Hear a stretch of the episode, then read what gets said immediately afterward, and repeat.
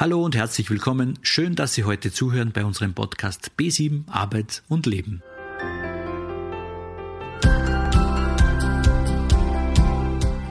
Sie suchen einen neuen Job und möchten sich gerne bewerben. Sie wissen noch nicht, welche Bewerbungsstrategien es gibt und wie Sie diese finden. Heute gibt es die Antwort von der Expertin.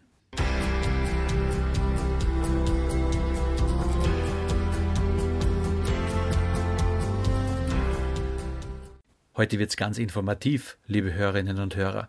Silvia Pölz, die fachliche Leiterin der BRM-Beratung, gibt aus ihrem wertvollen Erfahrungsschatz Tipps für die Bewerbung. Bereits vor der eigentlichen Bewerbung muss man sich Gedanken machen über die Bewerbungsstrategie. Wie bewerbe ich mich richtig, damit ich eine Chance auf Anstellung habe? So ein Bewerbungsprozess kann ganz schön aufwendig sein.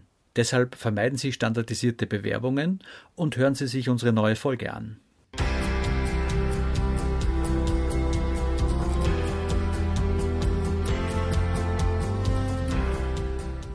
Hallo Silvia. Hallo Thomas. Wir sind schon gespannt, lauschen wir Silvias Ausführungen. Hallo liebe Hörerinnen und Hörer. Ich möchte Ihnen heute etwas über Bewerbungsstrategien erzählen. Ich mache immer wieder Vorträge beim AMS, äh, bei den Erstkundeninfos, die es derzeit leider nicht gibt aufgrund von Corona, aber sonst regelmäßig durchgeführt werden. Und da ist es mir immer ganz wichtig, auf die Bewerbungsstrategien hinzuweisen, dass man schon weiß, dass es nicht nur um Bewerbungsunterlagen geht, sondern dass es auch ganz viele andere Themen gibt, über die man sich vor den Bewerbungen Gedanken machen soll. Und über die möchte ich Ihnen heute erzählen.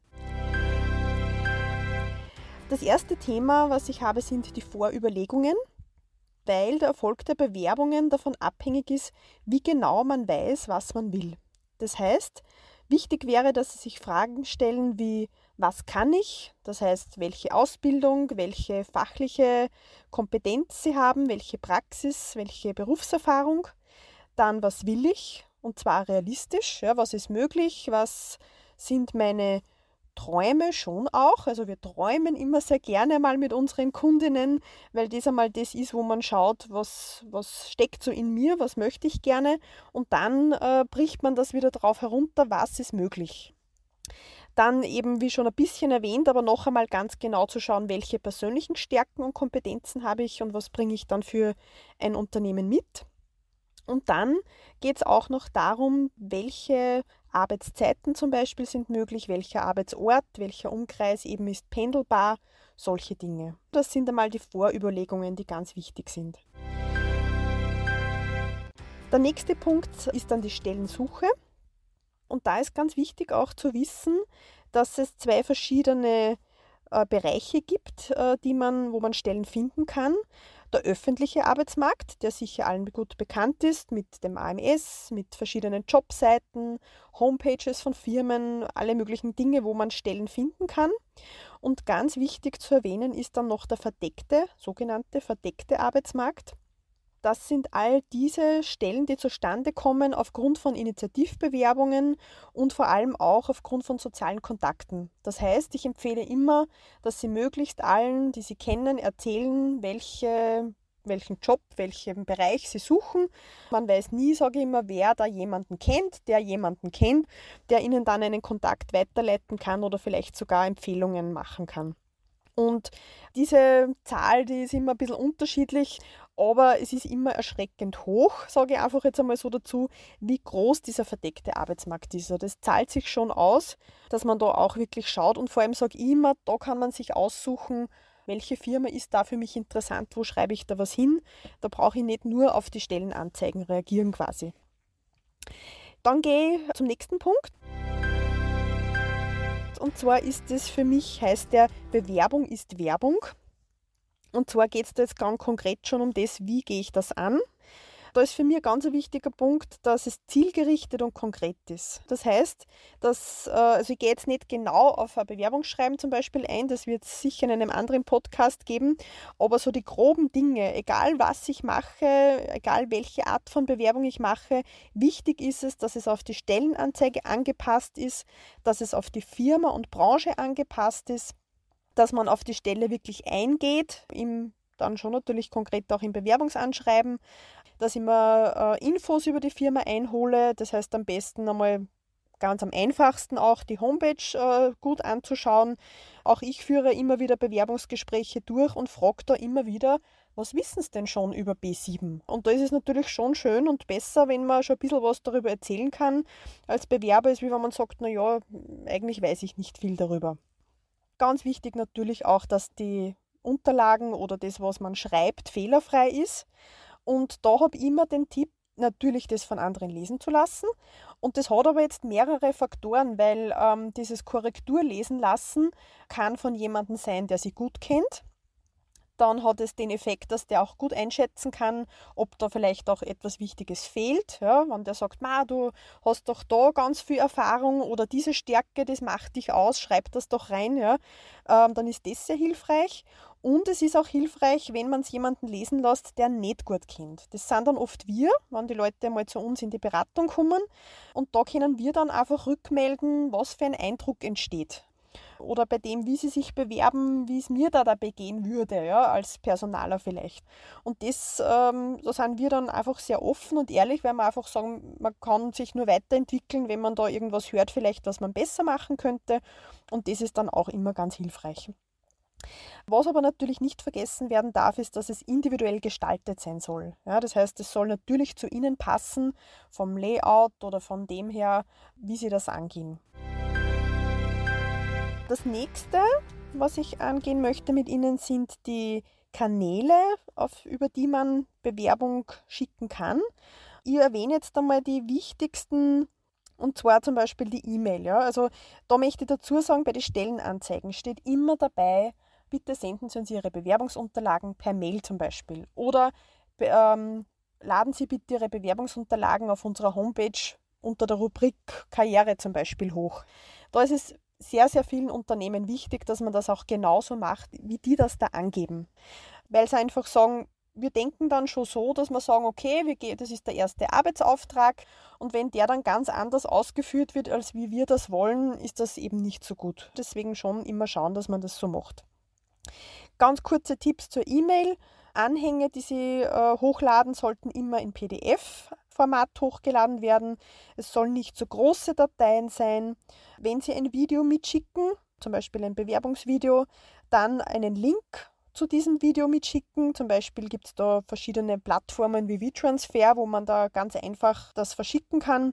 Also nicht das eigene, das Video an sich hochladen, weil das ist meistens viel zu groß, um mitgeschickt werden zu können, beziehungsweise dass das dann die Firma nicht gut äh, runterladen kann oder, oder das zu groß ist für das Postfach. Äh, wichtig zu wissen ist auch, dass es manchmal passieren kann, dass eine E-Mail in den Junk-E-Mail-Ordner kommt. Äh, das heißt, das können Sie ein bisschen vermeiden, dass das passiert, dass Ihre Bewerbung quasi untergeht, weil vielleicht niemand nachschaut oder, oder irgendwas verloren geht. Äh, da können Sie die Lesebestätigung einstellen, wenn das möglich ist bei Ihrer E-Mail oder sonst noch einmal nachtelefonieren, wenn es möglich ist oder noch einmal eine E-Mail schreiben.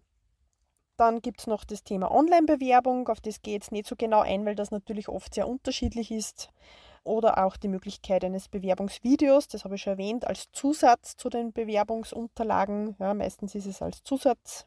Und was ich aber empfehle, ja, wenn jetzt zum Beispiel bei der Stellenanzeige dabei steht, Frau so und so äh, steht für Fragen zur Verfügung, dann empfehle ich immer, dass man das schon nutzt. Es gibt Unternehmen, die warten darauf, dass dann jemand anruft.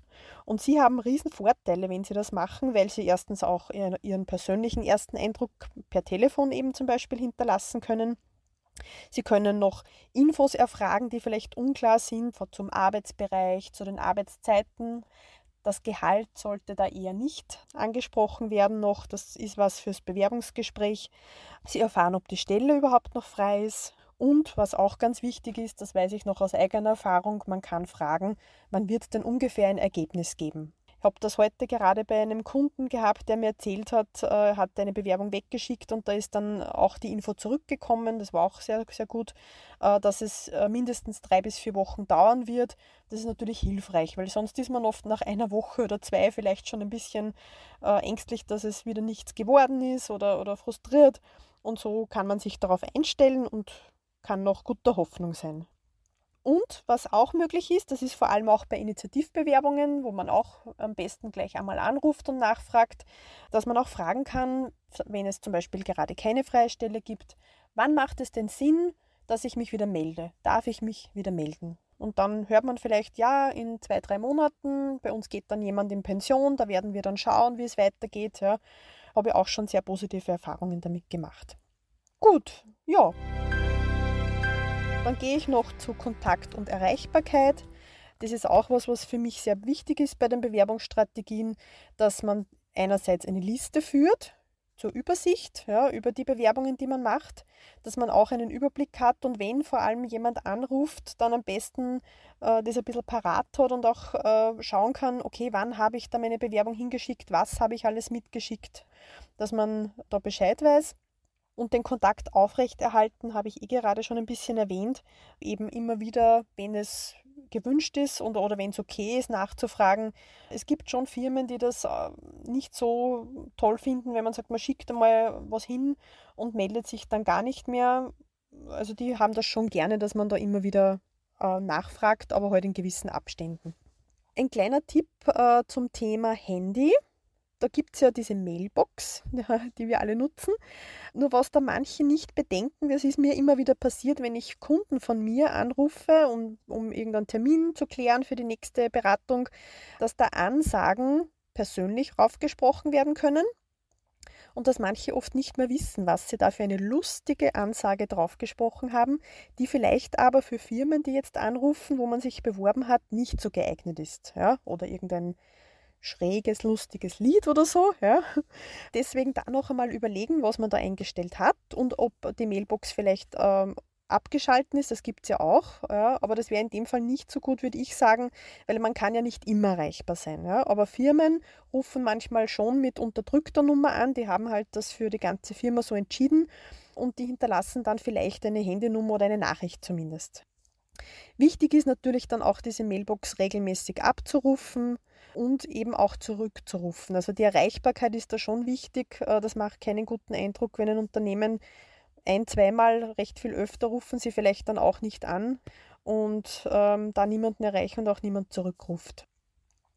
Dasselbe gilt natürlich für die E-Mails, dass man die regelmäßig checkt. Kommt auch immer wieder vor, dass man da auch eine Einladung für ein Vorstellungsgespräch bekommt. Das sollte man natürlich nicht übersehen.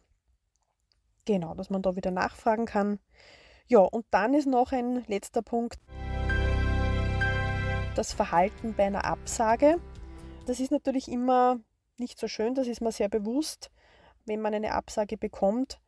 Kann aber natürlich sein, dass in drei Wochen oder wann auch immer wieder eine Stelle ausgeschrieben ist. Und dann ist es oft komisch, naja, das war jetzt so negativ, die Absage ist gekommen, wie, wie gehe ich jetzt damit um? Äh, so kann ich mich da wieder bewerben und da erzählen mir viele schon, dass es ein besseres Gefühl ist, wenn man entweder da noch einmal zumindest zurückgeschrieben hat. Ähm, ich bedanke mich für die, für die ähm, Information, würde gerne in Evidenz bleiben oder solche Dinge, ja. Äh, dass man da einfach zeigt auch, dass man mit dieser Nachricht gut umgehen kann und kann ja schreiben, dass es sehr schade ist, weil man sehr gerne dort gearbeitet hätte und bekommt dann vielleicht auch noch einen, einen Hinweis oder so. Ja.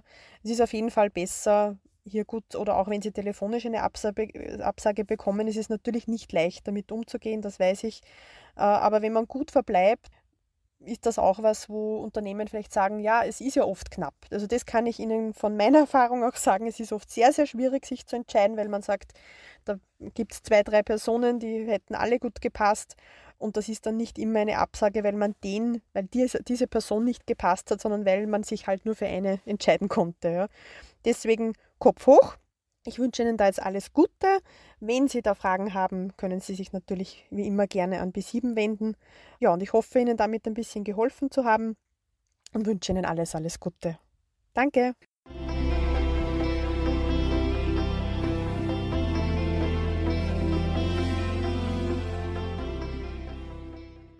Eine Bewerbung ist dann erfolgreich, wenn Arbeitssuchende das perfekt passende anzubieten haben. Deshalb steigern Bewerbungsstrategien auch die Chancen auf Arbeit. Wir haben heute gehört, dass wir uns vorher ganz genau überlegen müssen, was kann ich und was will ich, bevor ich auf Stellensuche gehe. Wichtig ist dann, dass die Bewerbung auf die Stellenanzeige angepasst ist. Hier geht es um Werbung für die eigene Person. Dann müssen Sie die Bewerbungsunterlagen richtig kanalisieren, also per E-Mail senden oder auf der entsprechenden Karriereseite uploaden. bleiben Sie stets mit der Firma in Kontakt. Sie dürfen auch nachrufen, wie der Status Ihrer Bewerbung ist. Und sind Sie erreichbar, wenn Sie die Bewerbung versendet haben. Im Fall einer Absage bleiben Sie höflich, die Absage ist vergessen, sobald Sie eine Zusage in der Tasche haben. Ja, das war schon wieder, meine lieben Hörerinnen und Hörer. Alles Gute, bleiben Sie neugierig, lieben Sie das Leben. Ich freue mich sehr, dass Sie hier sind. Dieser Podcast ist gefördert vom Arbeitsmarktservice Oberösterreich.